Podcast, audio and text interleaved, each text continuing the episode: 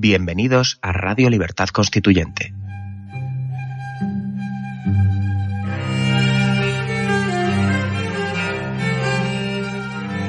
Están escuchando Radio Libertad Constituyente con don Antonio García Trevijano.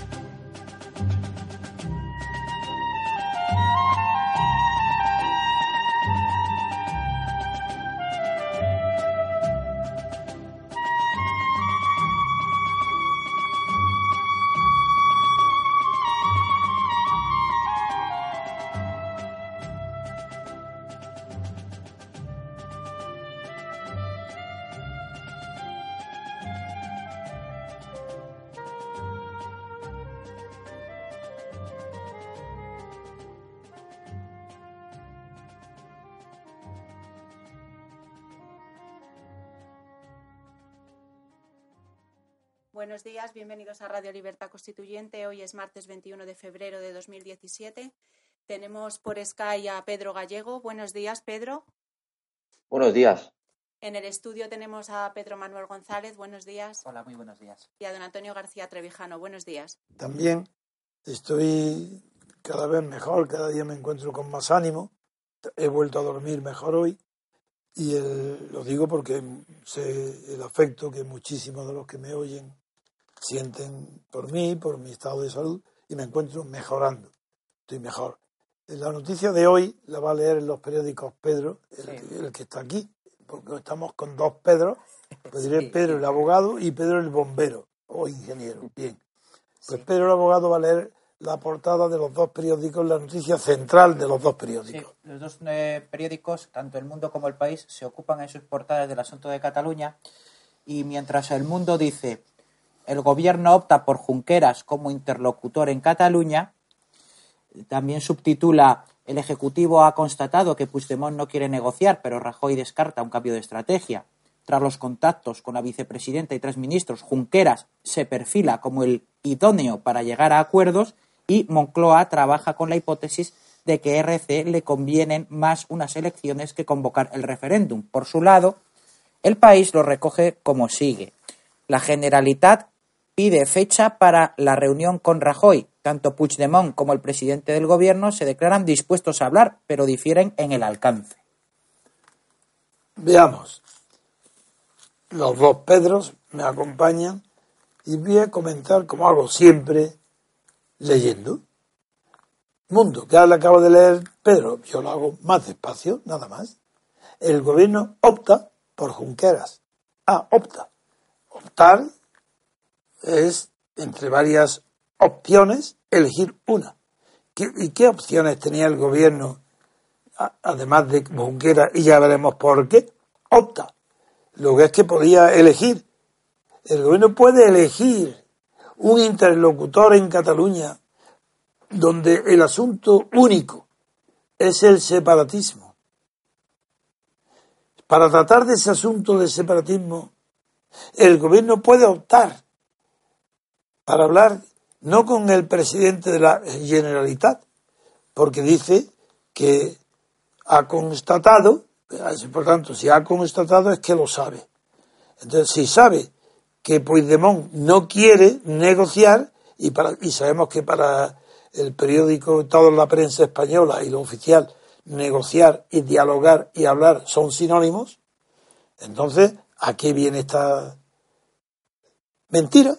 Porque ¿cómo que el gobierno opta por Junquera si Puigdemont no quiere negociar y no puede obligarlo el gobierno a negociar, a pesar de que es un súbdito del Estado, y que como presidente de la Generalitat está sujeto a la superior jerarquía del gobierno central, ¿por qué no puede obligarlo a que venga?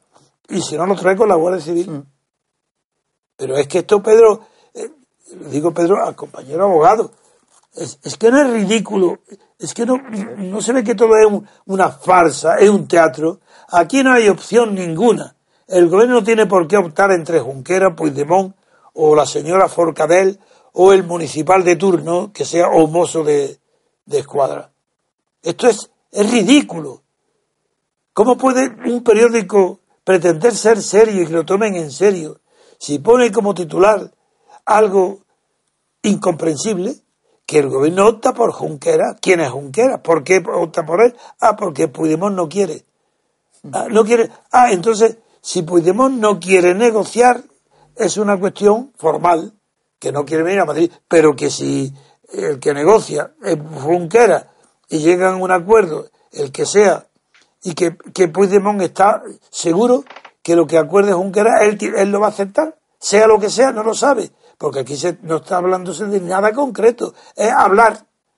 Así, el gobierno opta por hablar con Junqueras y no quiere hablar con Puigdemont. Esto es un juego de niños de colegio, pero de, colegio de qué, de párvulos o de colegio de pago religioso. ¿Qué es esto? Vamos a aclarar entonces el tema yéndonos al país, a ver si lo aclara algo. Porque esto de luego no se puede tomar, nadie puede tomar en serio, ni al gobierno español, ni a la Generalitat de Cataluña, no puede tomar en serio ni a las personas involucradas en esta farsa.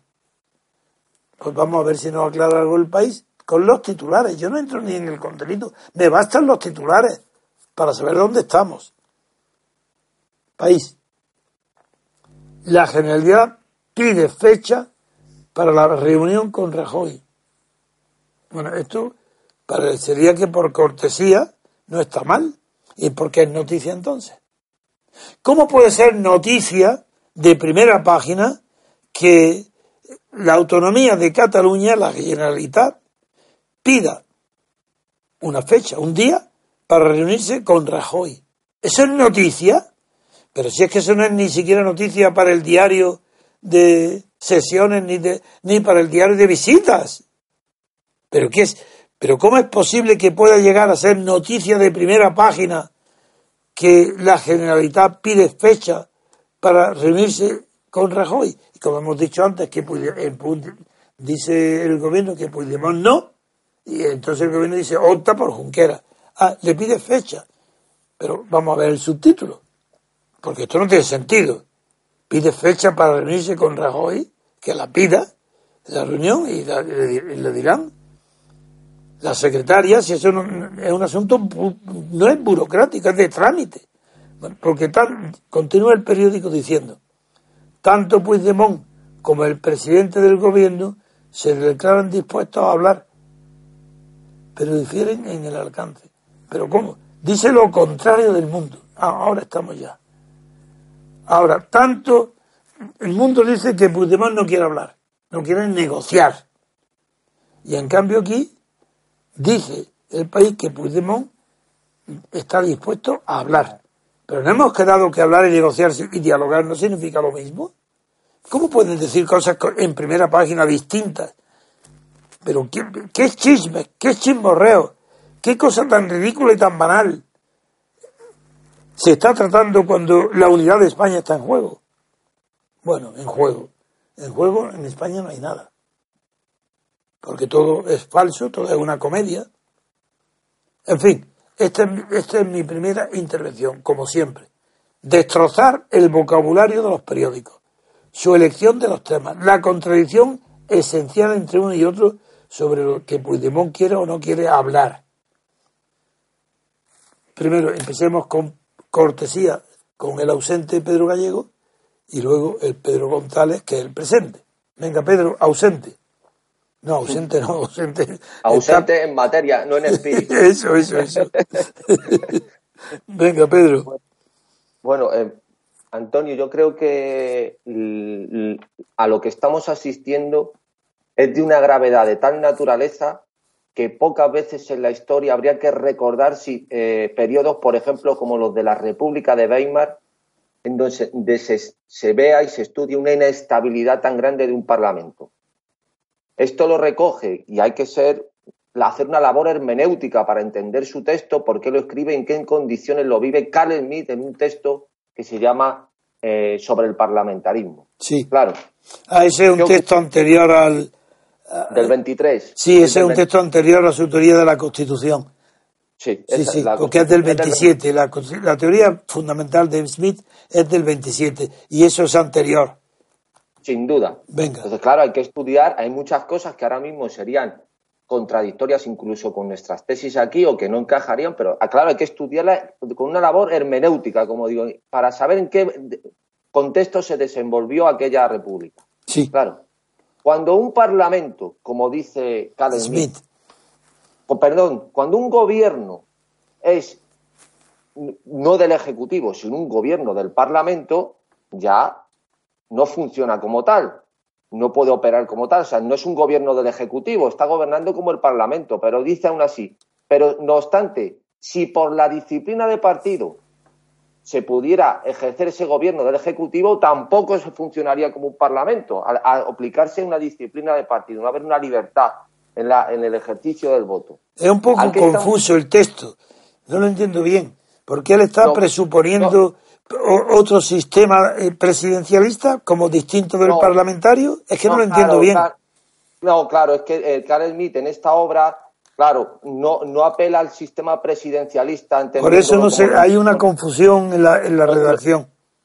Lo entiende, eh, lo que dice Karl Smith básicamente que el régimen parlamentario ha muerto y sostiene sí, eso es su tesis, porque genera, porque genera gobiernos inestables. Sí. Y dice que, en caso hipotético de que tal inestabilidad no se produzca, también el régimen ha muerto, considera, porque existe un régimen de asamblea, es decir, un gobierno del Parlamento y no del Ejecutivo. Y aún así dice, no obstante, y si por la disciplina es que esa, partido... Es que esa, esa palabra es la que me despista cuando dice un gobierno del Parlamento y no del Ejecutivo, no entiendo lo que significa, porque todos los gobiernos parlamentarios son así. No, es que no sé lo que quiere decir. Lo que significa, lo que entiendo es que él no, no puede ejercer lo que, lo que le pasa a Mariano Rajoy, es lo que quería decir, que no puede tomar decisiones por él mismo o no se atreve, sino que tiene que contar con todo el mundo, con todos los representantes. Bueno, pero es que eh, eso, eso pasa con todos los sistemas parlamentarios. El gobierno es un producto del sistema parlamentario. Eh, y, si no, y si no tiene mayoría, pues tiene que contar con la minoría. Exactamente, exactamente. Venga, sigue, ahora, entendido sí, siga. Claro, efectivamente. Entonces, exactamente.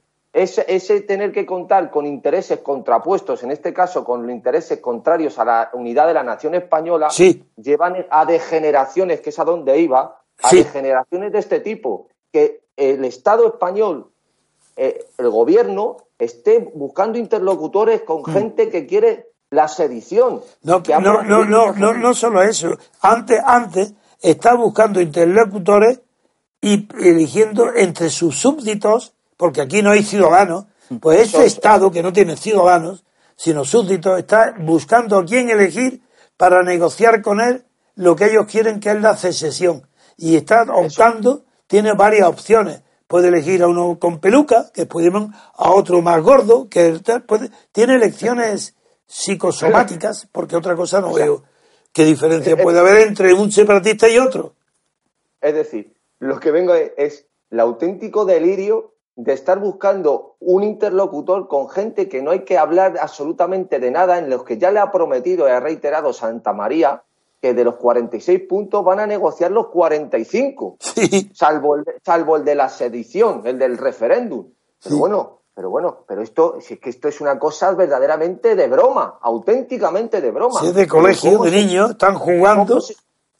¿Cómo un gobierno de una nación política puede estar seleccionando a un interlocutor de unos secesionistas, separatistas, para intentar... No, pero está eligiendo a uno y a otro. Y como todos dicen lo mismo y quieren lo mismo, pues digo, lo está eligiendo por su aspecto físico. A uno gordo y otro calvo, otro... sí, sí, que, los, sí, que los elige por el fenotipo, ah, no por el genotipo que lo tienen todos igual, que quieren, que quieren separarse. Exactamente, eso es lo que quiero decir. Y eso... Claro, Dime, dime, Antonio. No, no, que más bien habría que elegirlos con la policía, que la policía los elija. ¿A quién detiene la policía para traerlos aquí de la oreja, ponerlos sentados de rejado y decirle mañana usted hace esto o el pasado mañana tiene el artículo 155? Venga, hasta mañana, váyase. Todo lo que no sea eso, no hay gobierno. Claro, dice, dicen que, que dice eh, la Moncloa, según un comunicado, que apuestan por Junqueras porque tienen una visión mucho más realista de las necesidades perentorias de los catalanes. Ah, bueno, no, lo que a, ese lenguaje absurdo yo sí esta vez sé lo que quiere decir. Junqueras está más preocupado del dinero que de la independencia. Y como tiene una y como tiene una postura distinta porque quiere elecciones para tener ser de, sobrepasar a todos y dejar atrás ya a Puigdemont, Arturo Más y compañía, los procedentes de convergencia. Él quiere venir a negociar porque quiere hablar más que de la independencia, quiere hablar del dinero que le va a enviar el ministro de Hacienda. Porque lo que quiere es presentarse en Cataluña habiendo conseguido un crédito, un préstamo o un adelanto de dinero del gobierno de Madrid. Porque de esa manera en las elecciones catalanas va a tener una tanto por encima de Puigdemont que dicen que no quiere venir. Esa es la realidad. Pero esa realidad, la prensa, en lugar de decirlo como estoy diciendo claramente yo ahora, diciendo es que Puigdemont eh, sí quiere la independencia, pero la pospone después de que tenga dinero para porque es el ministro responsable y quiere que haya elecciones y él ganarse las elecciones. Y por eso está interesado ahora en obras públicas para Cataluña, más que por la independencia. Mientras que Puigdemont quiere hablar nada más que de independencia. es el, y en lugar de esa realidad en la que el gobierno no tiene ni que decir una palabra, porque si tiene que venir alguien de la generalidad para negociar con el gobierno de Madrid, que ya, ya es bastante ridículo, pero quien lo elige eso es, Madrid no tiene que pinchar ni cortar, la generalidad le manda quien sea para negociar con él y el y si Rajoy no le gusta, puede decir no lo recibo, no tiene categoría suficiente a mí, o viene el presidente o no recibo a nadie, porque tiene que venir el presidente de la comunidad y tiene autoridad para eso. Entonces, por eso es por lo que pongo en ridículo a los dos periódicos. Pedro, continúa, que está muy bien lo que has traído de Smith. Claro, desde luego, eh, lo que está claro, Antonio, que es otra, y Pedro, eh, que es otra acción más de repliegue de Rajoy ante los intereses, porque ya es sabido que ya le ha prometido más competencias y más dinero a Junquera, a, Puigdemont. Eso es algo ya sabido en los pasillos, que ahí ha habido contactos y que ya se le está eh, ofreciendo más, más reparto del botín.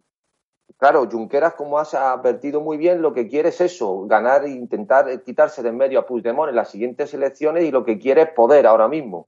Y protagonismo, y protagonismo que se hable más. Igual que dicen los de Podemos, quiere visibilidad, porque igual que los parabrisas de los coches, pues esto ahora los políticos actuales necesitan llevar una, como los parabrisas, ¿no? los, para limpiar los cristales, para que tengan visibilidad pues ahora los políticos quieren visibilidad. Y es foto, foto, foto, televisión, televisión, televisión. Esa es la visibilidad. Por eso Podemos quiere estar sentado en un sitio, en el Parlamento, donde las cámaras salgan con más frecuencia ese sitio que otro. Porque lo que ahora se, Y la visibilidad es quién va a venir de Cataluña a negociar aquí. Porque puede ser acusado, bien sea de traidor, que es lo que piensa Puigdemont. Puigdemont no tiene criterio. Hace, cuando dimitió Arturo Más, recuerdo que con mi gran amigo y admirado Agustín, pues él dije que Arturo Más no había dejado el poder ni había perdido, que había ganado Arturo Más y que Puigdemont era un muñeco en manos de Puigdemont. Él, como Cataluña, pensaba que no, que había perdido Arturo Más. Hoy ya no hay nadie que no sepa que Arturo Más continúa teniendo el 100% del poder y no lo perdió ni un solo día dentro de su partido. Pues bien, ahora Mm, Puigdemont como Arturo Más están insistiendo en el tema de la independencia en primer lugar porque también tiene pendiente las sentencias que hay ahora de contra Arturo Mas. Mientras que eh, Oriol, Junquera, primero porque es responsable de la cartera del dinero de Hacienda, y segundo porque no está en ese partido, ni está ante los tribunales, ni está siendo juzgado, pues tiene más libertad de movimiento y pone por delante que le den dinero ahora para salir de estos presupuestos antes que la independencia. Eso es todo el problema, no hay más. Sí. Antonio, en palabras creo que era de Ortega, ¿no? Eh, reparto del botín. Eso, fue lo eso lo dijo Ortega en el, en el año 15, en 1915, cuando era muy joven, pero eso no, no se refería. Sí, se refería a otra cosa. No, se refería al concepto de. Eh, mm, de reconciliación nacional. Dice, donde hay reconciliación, donde hay concordia, fue la palabra también concordia, es que hay reparto de botín.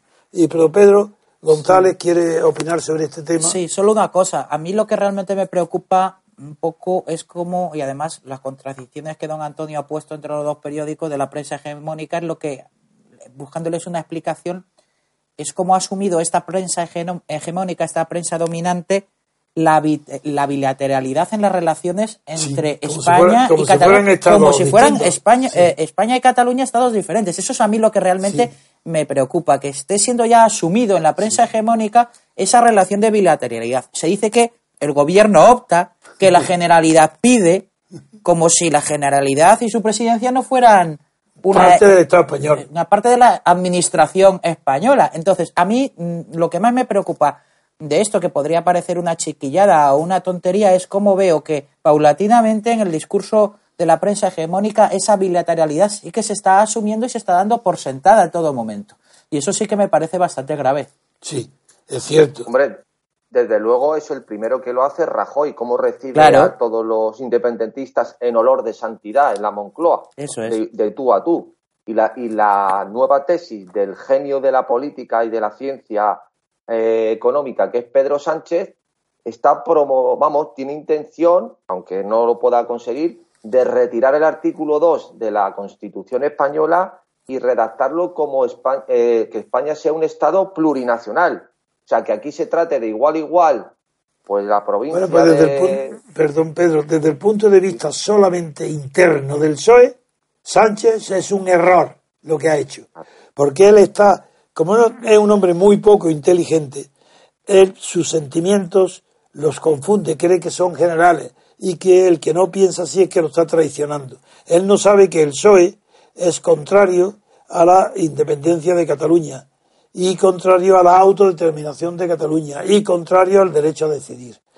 Si Sánchez promueve lo que acabas de decir, eh, es así, se cierra la posibilidad de que vuelva a ser secretario general. Eso es imposible. Repito otra vez lo que ha dicho para que nuestros oyentes se enteren bien de cuál es la postura de Sánchez.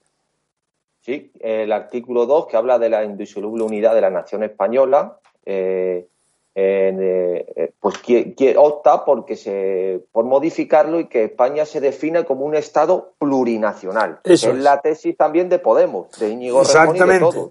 Entonces eso lo excluye por completo de la posibilidad de que sea elegido secretario general del PSOE. Eso es también porque no sabe lo que es el Estado, ni la nación, ni sabe. Lo ignora, ignora, es una ignorante. Pero esto viene a propósito, no estamos mezclando una cosa con otra, estamos hablando de Cataluña.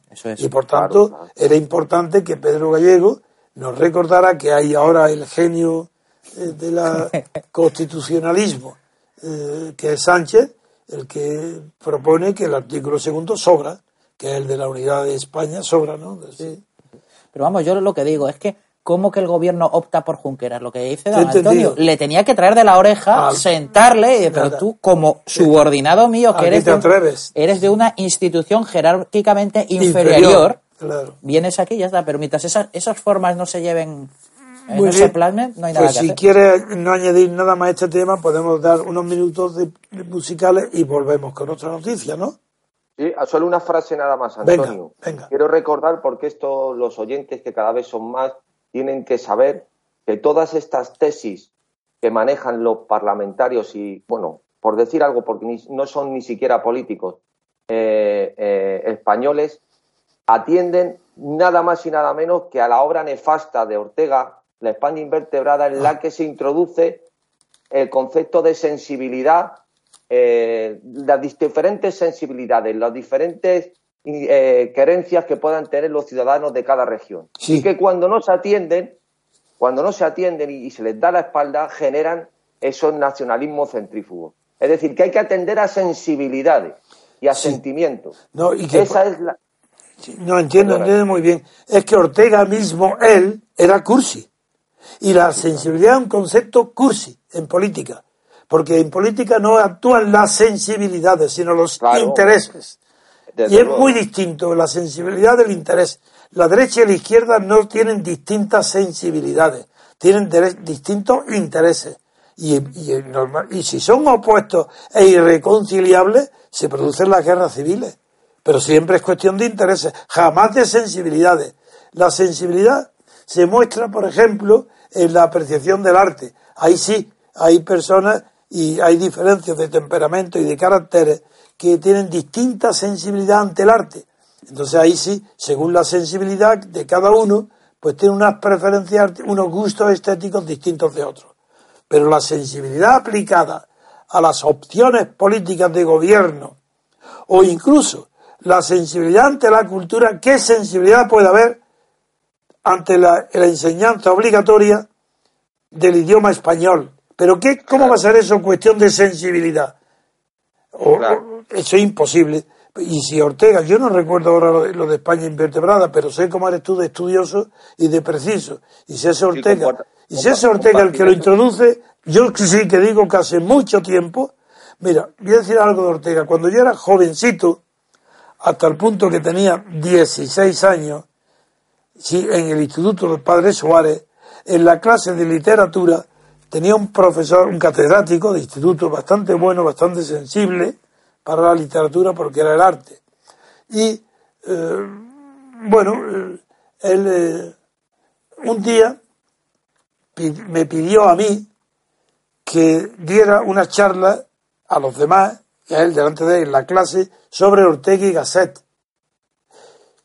Y yo tenía, mis padres tenían las obras completas de Ortega y Gasset en un tomo naranja gordo, no me acuerdo si era de Espasacalpe, no me acuerdo.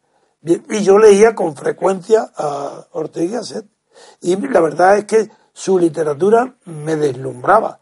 Su manera de escribir, yo estaba maravillado.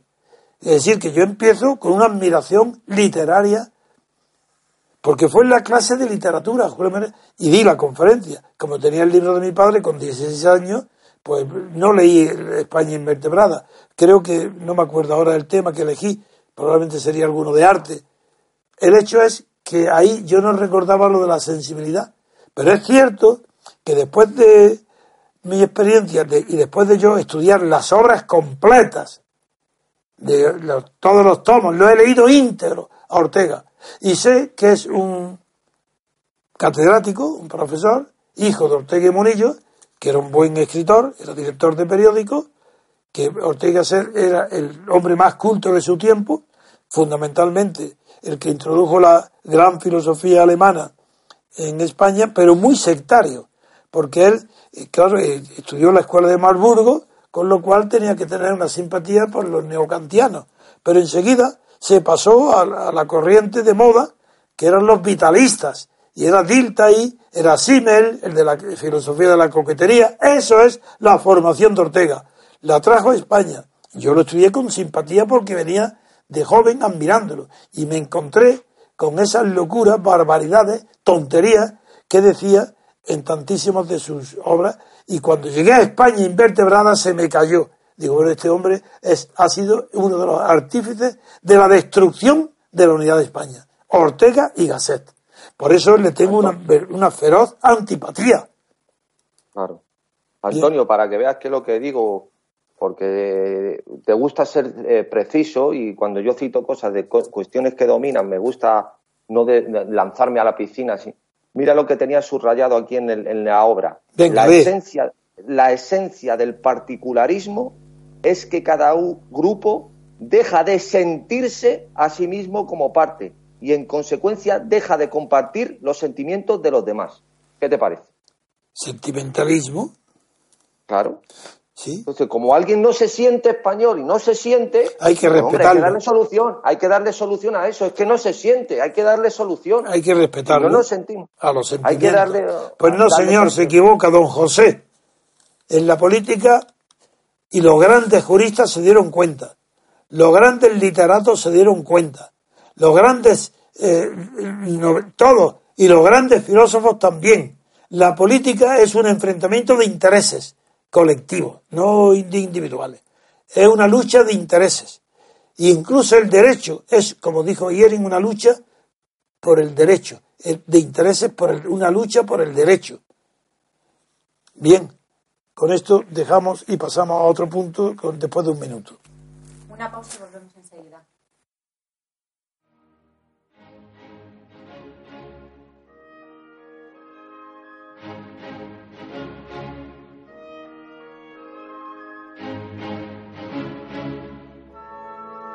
A todos los simpatizantes y seguidores del MCRC.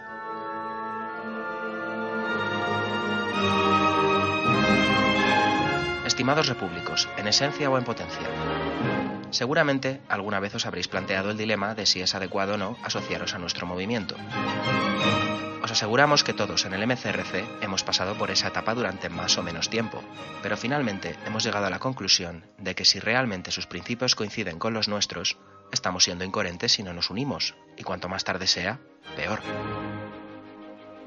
Desde la Junta Directiva os aseguramos que todos los asociados cuentan a la hora de adoptar decisiones, y no habrá idea ni iniciativa que parta de vosotros sin ser considerada debidamente, ya que, de hecho, todos podemos ser útiles si sabemos lo que podemos aportar y lo llevamos a la práctica, ya sea mediante nuestros conocimientos o colaborando con una cuota periódica, en función de las circunstancias y siempre voluntariamente, ya que la pertenencia al MCRC no dependerá de ello. Actuando así, veréis que vuestra experiencia en el MCRC es como un paseo cuesta abajo. Estamos deseando contar con vosotros, abiertamente, sin reservas y convencidos de ser dueños de vuestro destino. En definitiva, libres. Cada día el número de asociados va en aumento y necesitamos ser muchos más, ya que nuestros objetivos son ambiciosos, pero sabemos que en el fondo su consecución depende de que colectivamente seamos capaces de transmitir con convicción nuestros principios. Y es cuestión de tiempo que se extiendan como un reguero de pólvora encendida dentro de la sociedad civil, tan ansiosa de libertad como nosotros, aunque sea por medios distintos. Hemos pretendido que asociarse al MCRC sea lo más sencillo posible. Únicamente os pedimos que accedáis a la web mcrc.es y encontraréis toda la información sobre nosotros, nuestros principios y nuestros objetivos. ¿A qué esperáis? Unidos lo conseguiremos. Os esperamos. Os necesitamos. MCRC.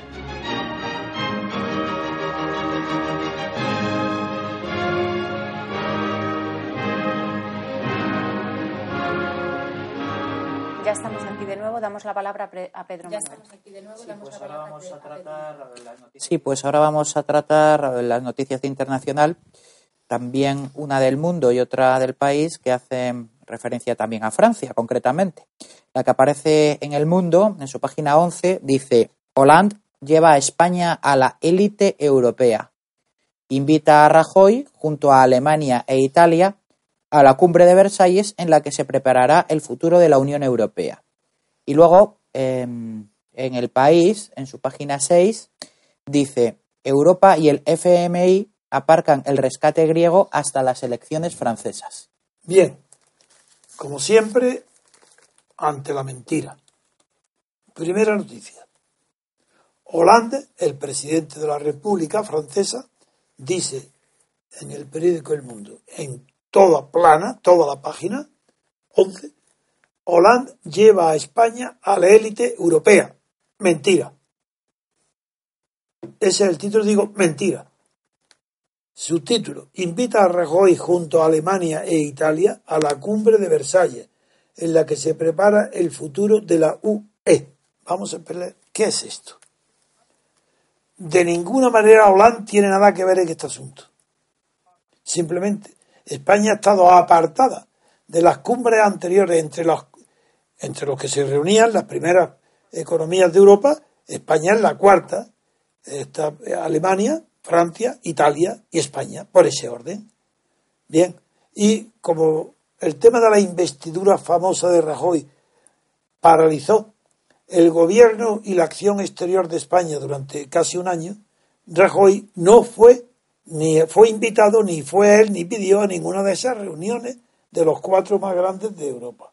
Entonces Holanda no ha decidido nada.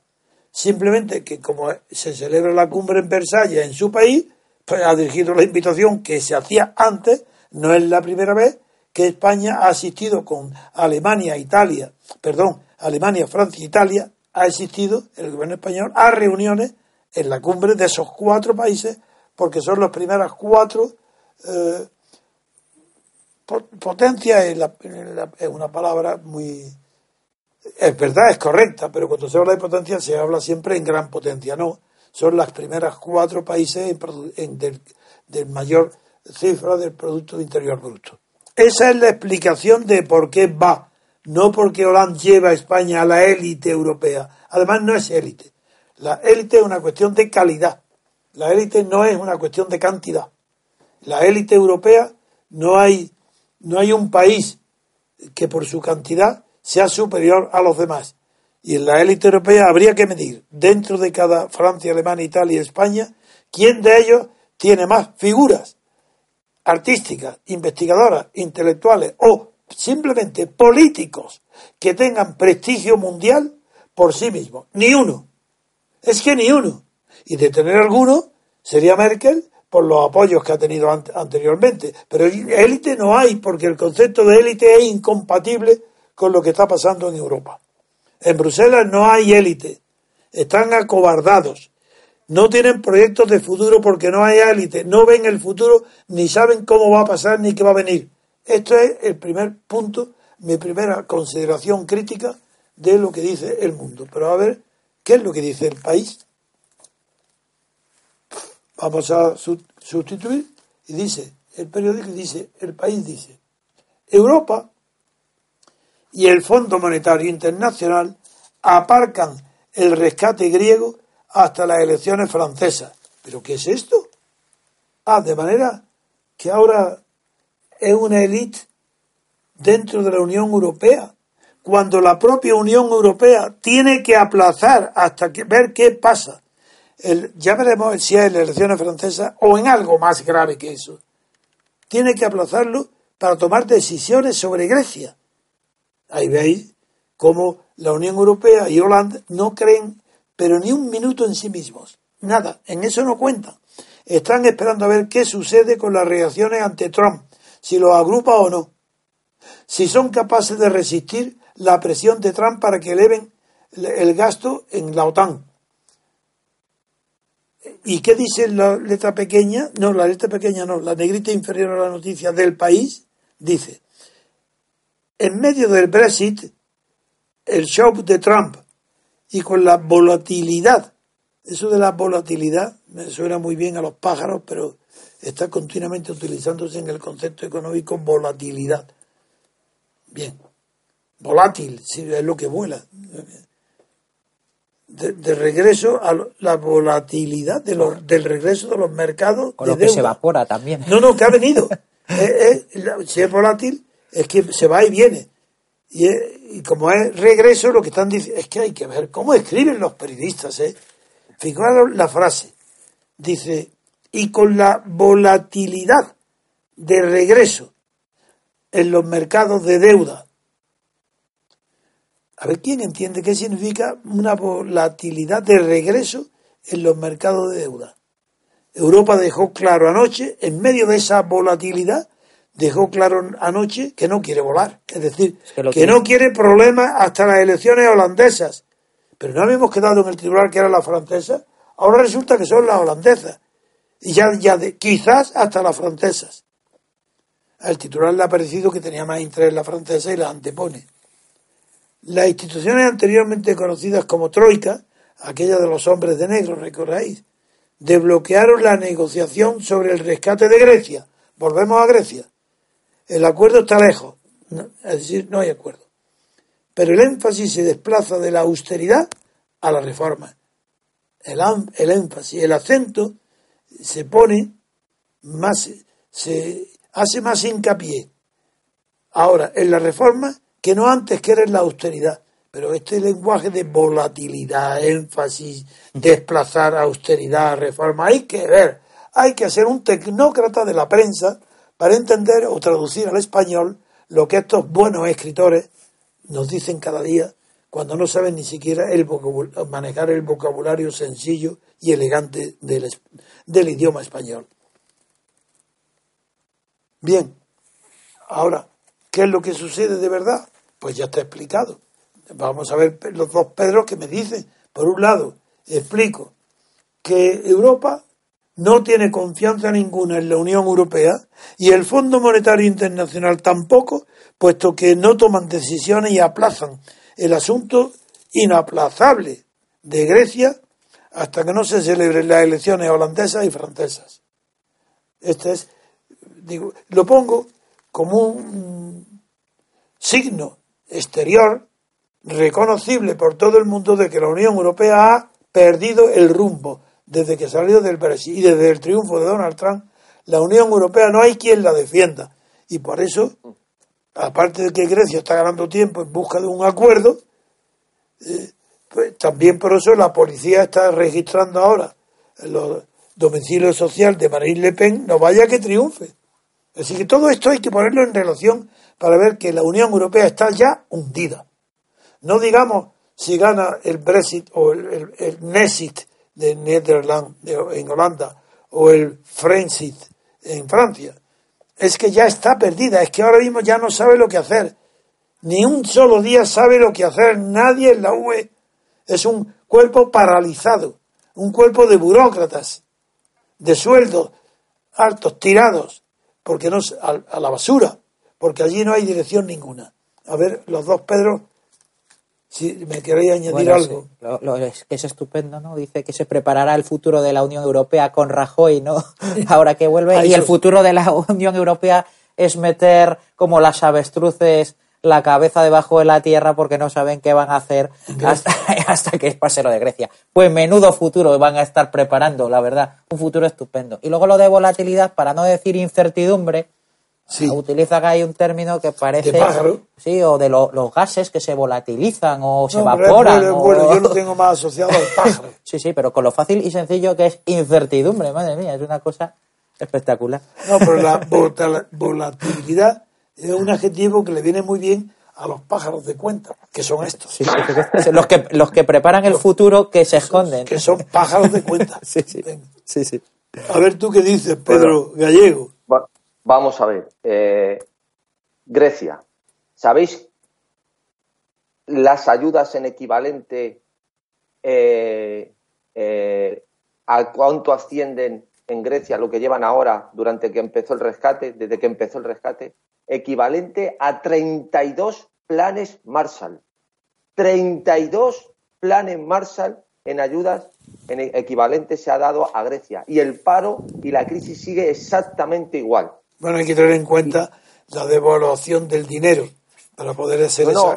No, en, proporción, en proporción, porque además el dinero que se aplicó en los planes Marshall se aplicó para infraestructuras, pero es que aquí el dinero se aplica para pagar deudas. Burocracia. Dinero, fiat. O sea, es que no vale absolutamente para nada. es decir, hablando, eh, esto empiezo por el final, por la eh, cita que, habéis hecho acerca del rescate y de la crisis en Grecia. Ya dijo el Instituto IFO, Hans Werner Sinn, que debería haber salido del euro o haber tenido una moneda paralela a Grecia, que Grecia estaba quebrada y que esto era prolongar una agonía que conducía a una muerte sin solución. Y ahora el señor Hollande que es un perfecto inútil, claro. sale con, con, la Europa de las dos velocidades, diciendo que los países... Como Delors, eso fue una idea de Jacques Delors. Más potentes que son eh, Italia, bueno, y como has dicho muy bien, eh, Antonio, potentes según cómo se mire y en qué, en qué condiciones se aplique esa categoría de potente. Si es la cantidad. Francia, Italia, Alemania y España, que tienen derecho a decidir su futuro y a relacionarse con los 27 como ellos crean, porque eh, tienen derecho a, apostar por un bienestar más potente para sus Porque son más grandes.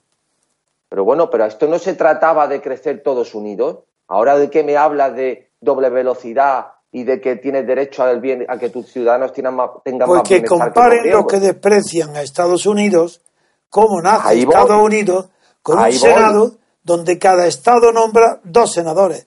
Y hay las diferencias brutal de potencia, de grandeza de un Estado a otro. Y sin embargo, todos aceptan el principio de la igualdad y designan a dos senadores por Estado. Esa es la Ahí diferencia voy. con Europa. A ver, Ahí voy, ahí voy, Antonio, ahí voy. Efectivamente. O sea, Estados Unidos son los malos malísimos. Donald Trump son el racismo y el fascismo elevado a la máxima potencia. Y ahora resulta que el señorito, el Napoleón de bolsillo, sale diciendo que un momento, que aquí hay que diferenciarse, que unos por un lado y los más potentes por otro, porque ellos tienen derecho a vivir mejor porque son más potentes. Amigo mío, ¿cómo se le ve la patita a la socialdemocracia cuando le van las cosas mal? ¿Eh? Que cuando miran y cuando no les ve nadie, si pueden, le dan, echan a los mendigos a patadas de, de- la iglesia. Esos son eh, los que creían en la Europa unida y en la Europa de la fraternidad. Cuando le vienen las cosas mal, no es que le vengan mal, es que lo han hecho todo absolutamente fatal, empezando por una unión de países que no debían haber entrado, como has explicado muchas veces, Antonio, la unión de Grecia, que era un, un lujo, que es un lujo, por decirlo de alguna forma, que quiso hacer de Giscard d'Estaing, sí, así hasta fue. la unión mone- hasta una unión monetaria y una homologación económica con planes de reconversión mal hechos, y esto es un auténtico disparate que ni ellos mismos saben cómo va a acabar. Desde luego, lo que está clarísimo que se están cumpliendo las previsiones de los economistas independientes alemanes como Hankel, que ya predijeron y denunciaron al Tribunal Constitucional alemán el, el disparate y el dislate que era la unión monetaria, el euro en estas condiciones. Sí. ¿Y ahora qué ocurre?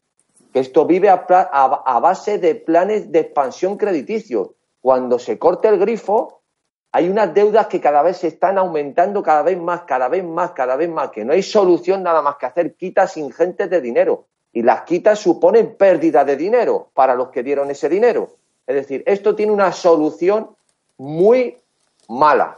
Y desde luego la unión eh, eh, ideal de una Europa unida, como entendiendo como que hay un ciudadano europeo, está claro que se cae como un azucarillo cuando ellos mismos lo están diciendo, que hay dos velocidades, es decir, hay ciudadanos de primera y de segunda.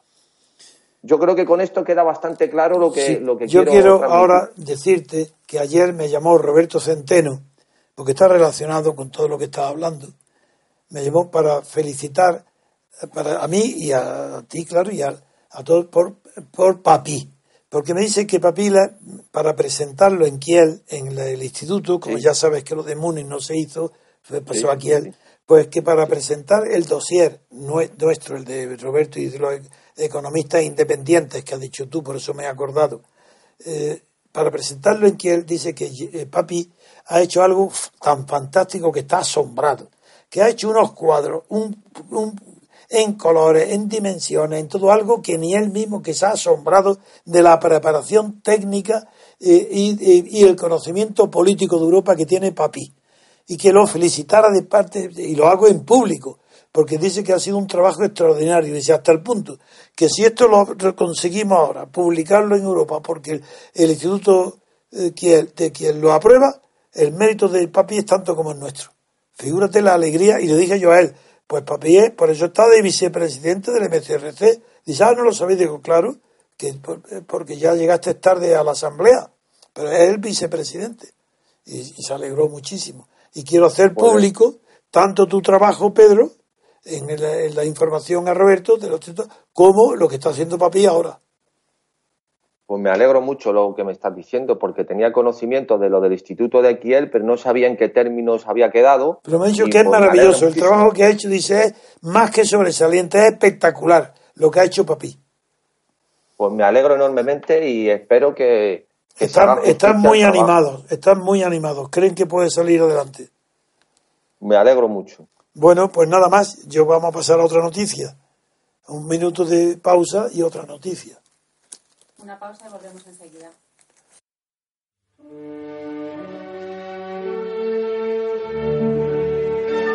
Estrenamos nueva web www.mcrc.es Desde ella podrás acceder a todos nuestros contenidos, diario, radio, televisión, hoja de afiliación. Interactúa con nosotros con el nuevo botón Iniciativas para la Acción. Cuéntanos tu propuesta para ayudar al MCRC en sus objetivos. Colabora con el MCRC activamente. Entra en la web, dinos a qué te dedicas, qué labor puedes desarrollar y nos pondremos en contacto contigo. Ya estamos aquí de nuevo, damos la palabra a Pedro Manuel. Bueno, pues la última noticia que tenemos de, y es del ámbito jurídico eh, necesariamente tiene que pasar por, por la, la, sentencia del caso NOS que se ha dictado y que, bueno, si la hemos comentado como noticia ha sido también un poco por encima. Simplemente yo creo que ya es por todo el mundo conocido eh, que, bueno, por todo el mundo conocido o no, porque en la prensa se viene a decir en todos los medios que he leído yo que se ha absuelto a, a la infanta Exactamente, y en, en, el mundo internacional. Eso es. Yo que he empezado después de de que la televisión rusa me hiciera, me diera ese honor de, inaugurar los noticiarios con mi opinión sobre la crisis producida en las relaciones bilaterales de Rusia y Estados Unidos, pues le oigo desde ese día, oigo todos los días sí. 15, 20 minutos o media hora las noticias de la radio Moscú en español.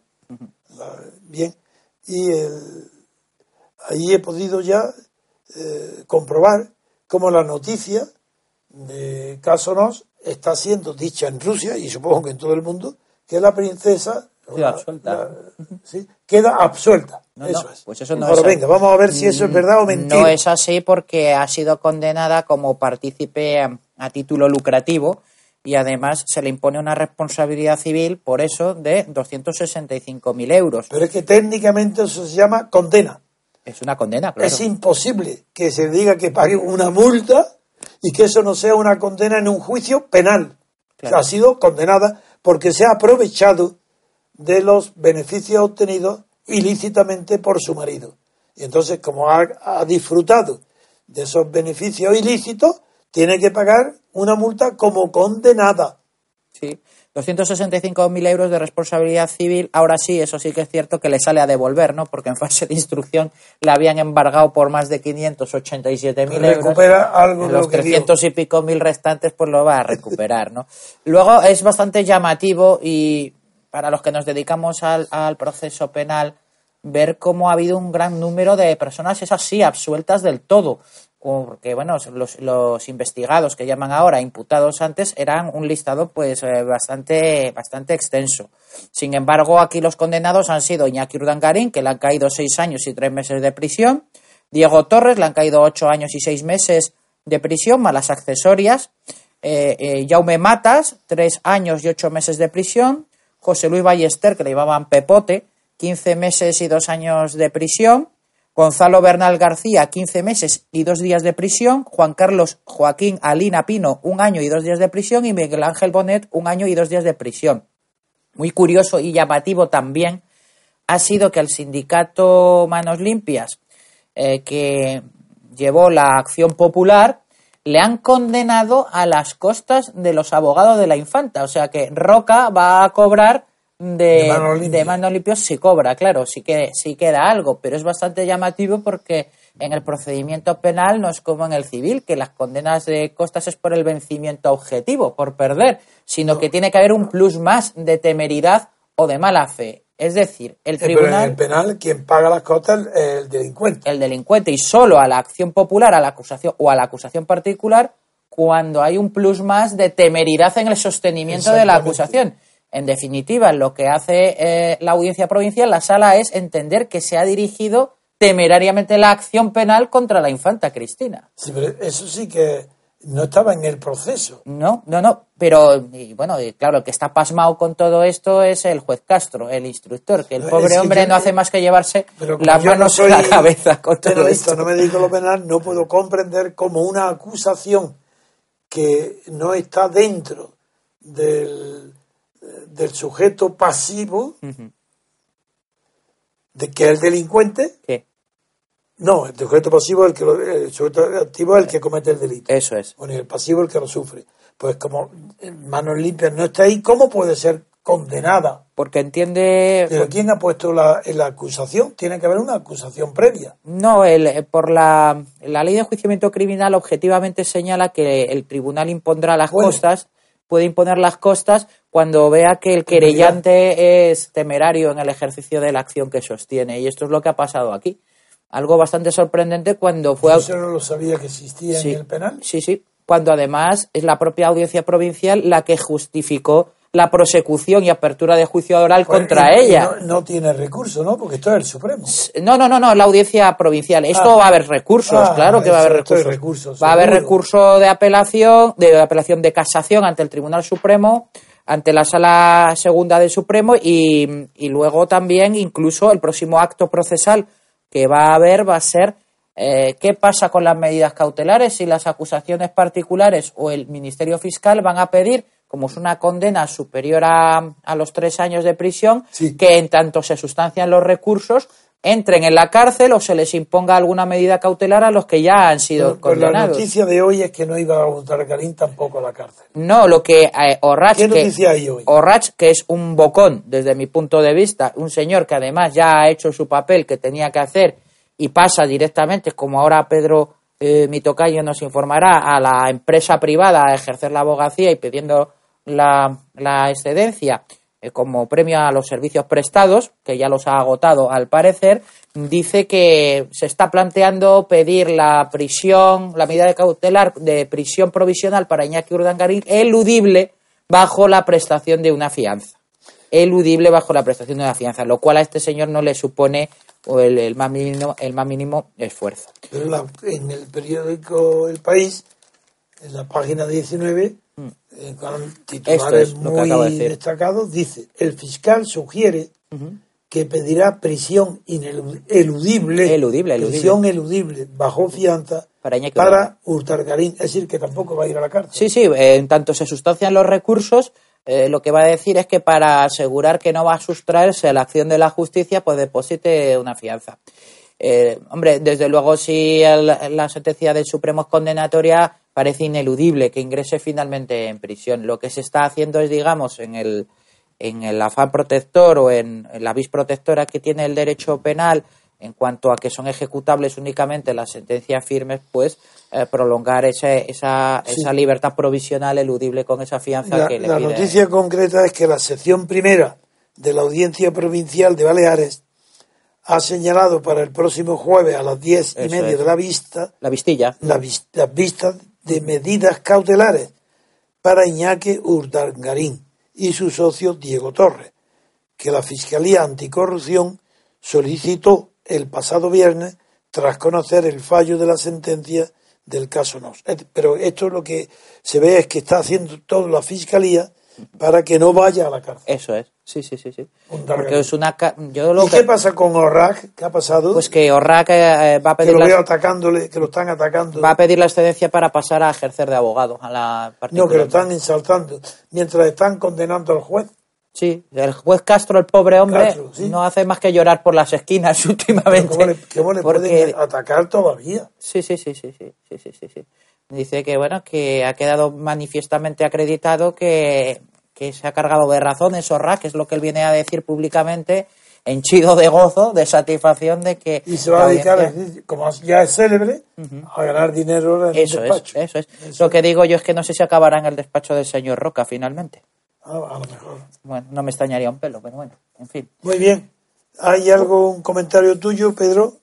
Hombre, desde luego, claro, Venga. que resu- resulta que esto, que, que, evidentemente, esto no es una cuestión eh, contingente, esto es fruto de la corrupción absoluta del Poder Judicial. Desde luego. Aquí tenemos a tres juececillas que a- a- eh, consideran que, hombre, Antonio, tú tienes algunos años más que nosotros, pero pocos, y recordarás cuando las mujeres tenían que ir acompañadas de sus maridos para abrir una cuenta en el banco, ¿no?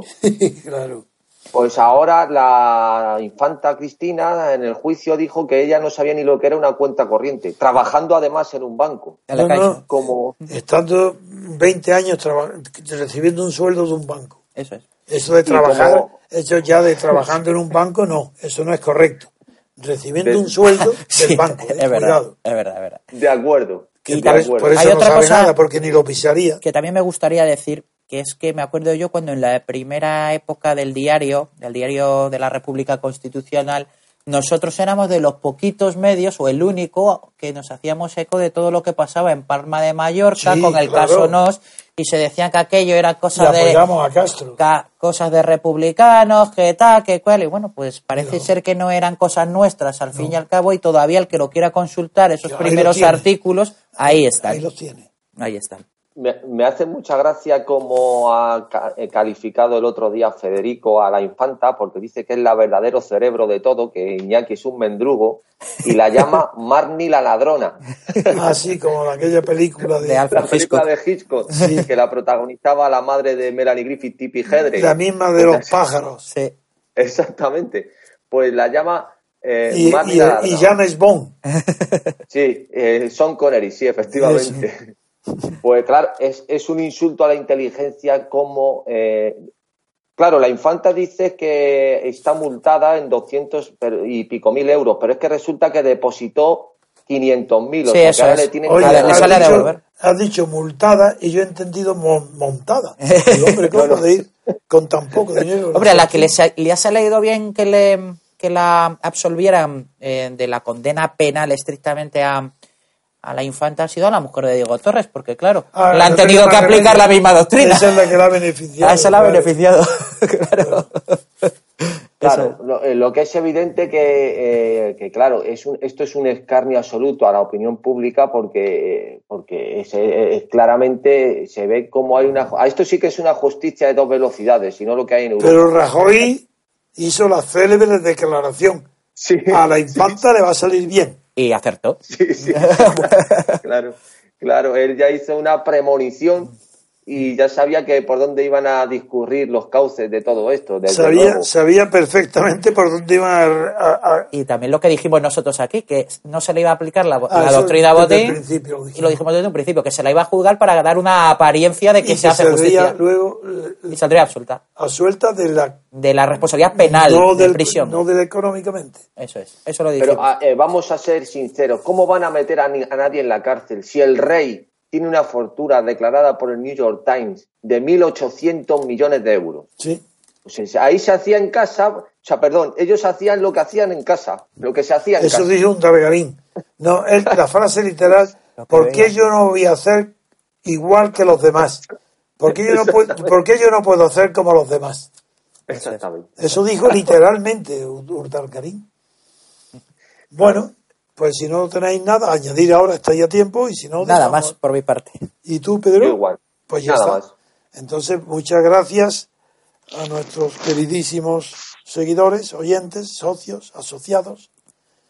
Y eh, mañana pues volveremos a estar con vosotros y perfeccionando el- los procedimientos de retransmisión por vídeo para las televisiones de, eh, San de Donosti, San Sebastián, conectada con Bilbao. Seguimos avanzando en nuestros medios técnicos. Pues hasta aquí el programa de hoy. Muchas gracias por escuchar Radio Libertad Constituyente.